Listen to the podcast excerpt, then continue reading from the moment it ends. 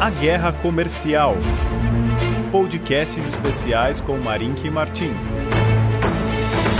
Olá, leitor inversa, seja bem-vindo a mais um podcast especial sobre a guerra comercial entre os Estados Unidos e a China.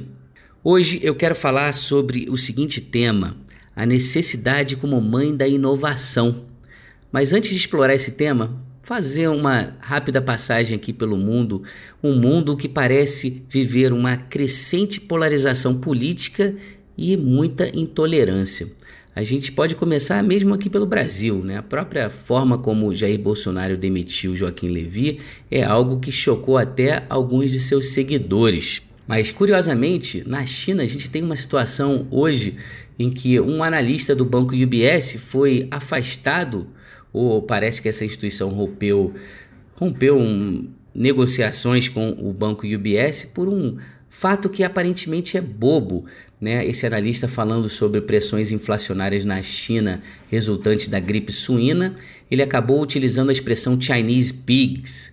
E isso daí foi, foi é, mal interpretado, isso até foi interpretado de uma forma errada, ou talvez tenha sido simplesmente uma desculpa para fazer aquilo que sempre quis fazer. Né? A gente vive um momento realmente é, diferente. Estamos aí num certo standstill no mercado, os mercados parados, na expectativa do, do que, que o Fed, o Banco Central Americano, vai fazer. Será que ele vai sinalizar realmente redução, como o mercado de renda fixa vem apontando? Ou será que não? Né? Existem momentos, já existiram momentos em que o Banco Central americano ele foi bem contra o mercado e surpreendeu o mercado. Em particular, vale destacar o que aconteceu em 1994, quando o Fed elevou a taxa de juros de uma forma surpreendente e promoveu ali, ou provocou, uma, uma quase um, um, vamos dizer, sacudiu as estruturas do banco de investimentos Goldman Sachs. Tá? E também estamos aguardando a reunião do G20. Reunião do G20, essa que Trump já disse que se os chineses não cederem e não voltarem ao que estava realmente sendo negociado, que estava em curso no primeiro trimestre, né, não tem conversa. Ele vai impor tarifas sobre 300 bilhões de dólares de importação de produtos chineses.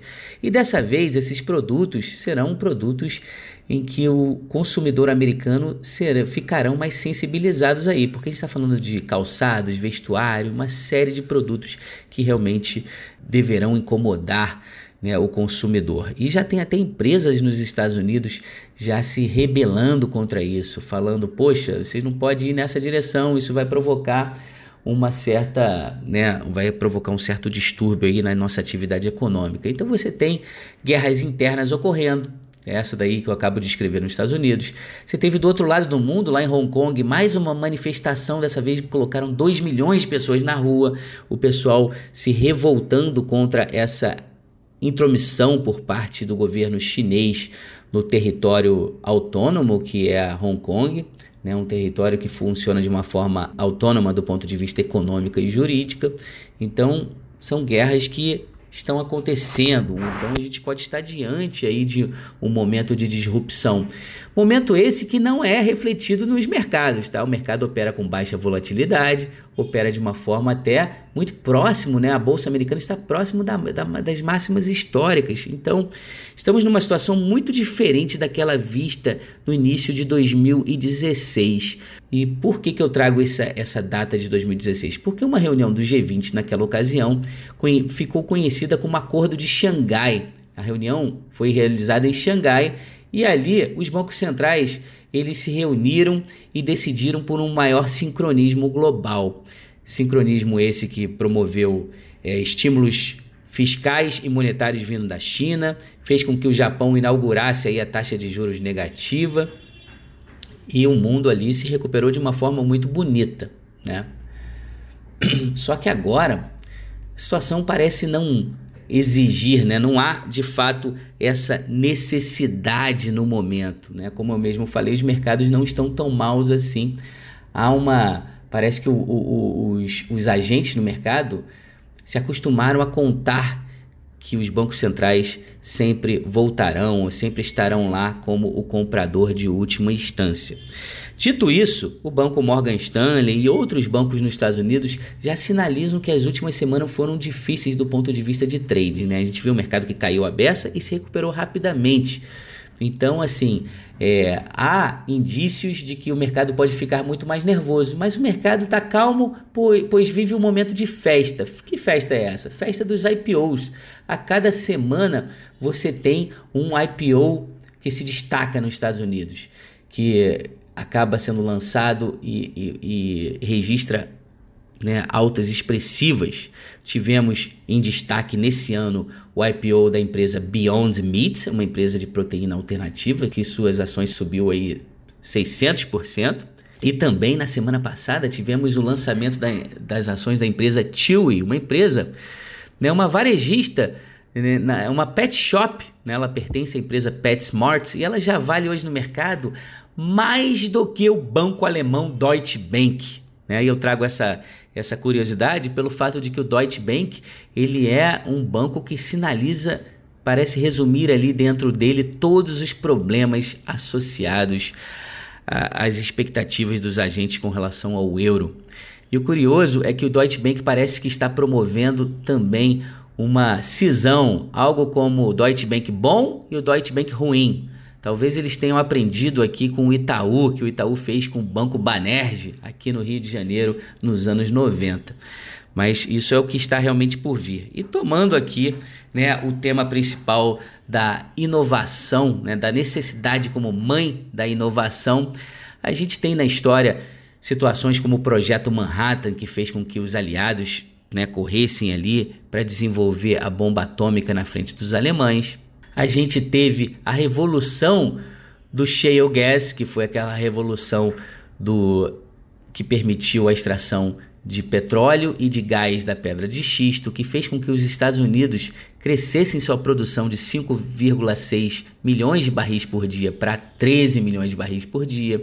Os Estados Unidos hoje é, já estão em curso, já, já vão se tornar grandes exportadores de gás natural. Então a necessidade ela surge e o mundo se desenvolve. No caso do shale gas, da, do shale revolution, foi a tecnologia de fraturamento hidráulico. Né? Embora traga diversos problemas ambientais, realmente o mundo foi à frente desse sentido. E agora a gente pode estar di diante de uma revolução na área de semicondutores. E essa revolução pode, pode estar sendo promovida ou provocada pelos próprios chineses. Por quê?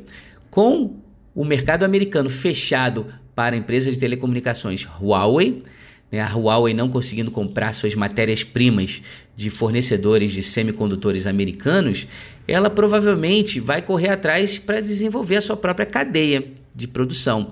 Ela também já está revelando aqui uma aproximação com os russos e a utilização do sistema operacional Aurora então é, é, é, é, tem avanços nisso. Ela está desenvolvendo seu próprio sistema operacional chamado Hongmeng.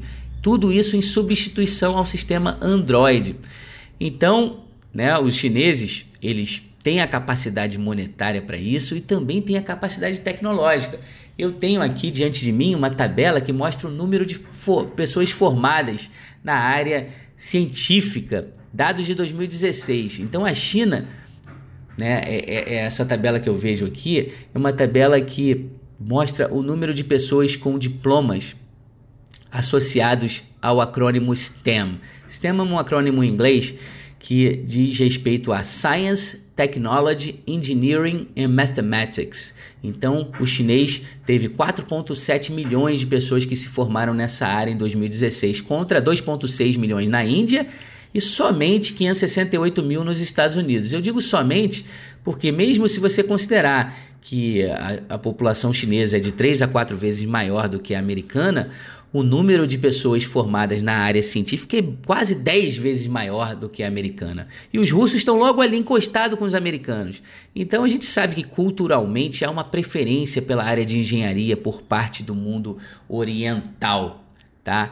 Então, é, é, quando o Trump disse na semana passada que os, os engenheiros do Vale do Silício são bem melhores do que os engenheiros chineses, ele de fato estava falando para um público leigo, tá? Porque realmente quem entende um pouquinho do assunto sabe que quem domina essa área nos Estados Unidos são os próprios imigrantes. E por falar em imigrantes, eles estão agora sofrendo aí com relação a, na obtenção de vistos, tudo isso está ficando um pouco mais complicado. Então vale aqui falar, a gente, relembrar, a gente falou sobre um, uma guerra comercial que começou como um, uma frente monetária, que evoluiu para uma frente comercial, que evoluiu para uma frente tecnológica e que estaria entrando numa frente de recursos humanos. Então, realmente a guerra está acontecendo, os mercados não parecem refletir isso, mas isso não quer dizer muita coisa. Você deve de fato ficar atento. Eu que já estou no mercado há muito tempo, posso te afirmar aqui que nas semanas que antecederam a grande crise de 2008, os prêmios no mercado, medidos pelo, pelo VIX, por exemplo, que é um índice de volatilidade implícita, não estavam tão altos. O mercado muitas vezes ele se surpreende. Não é que ele se surpreende, há interesses no mercado que fazem com que ele aparentemente né, não seja eficiente ou, ou apareça né, é, não eficiente. Então é, é, isso. Essa é a grande mensagem aqui do dia, se é que há alguma, algo de grande aqui a passar, mas dizendo que a necessidade é a mãe da inovação. Então é isso. Desejo a vocês aí uma ótima semana. Espero que vocês estejam gostando aqui dos podcasts. Deixem seus comentários. Até o próximo. Obrigado pela atenção.